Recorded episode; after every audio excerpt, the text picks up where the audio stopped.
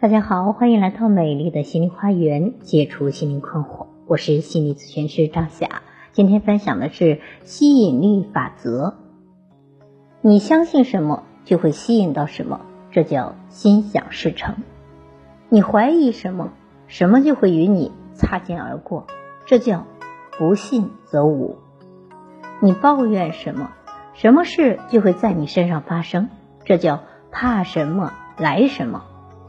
很多时候，面对机会和挑战，你相信你能与不能都是对的，结果就会像你相信的那样。这叫意识决定了结果。心理学中的吸引力法则告诉我们：相信就是力量，相信相信的力量吧。更多心理学知识，欢迎关注美丽花园心理咨询。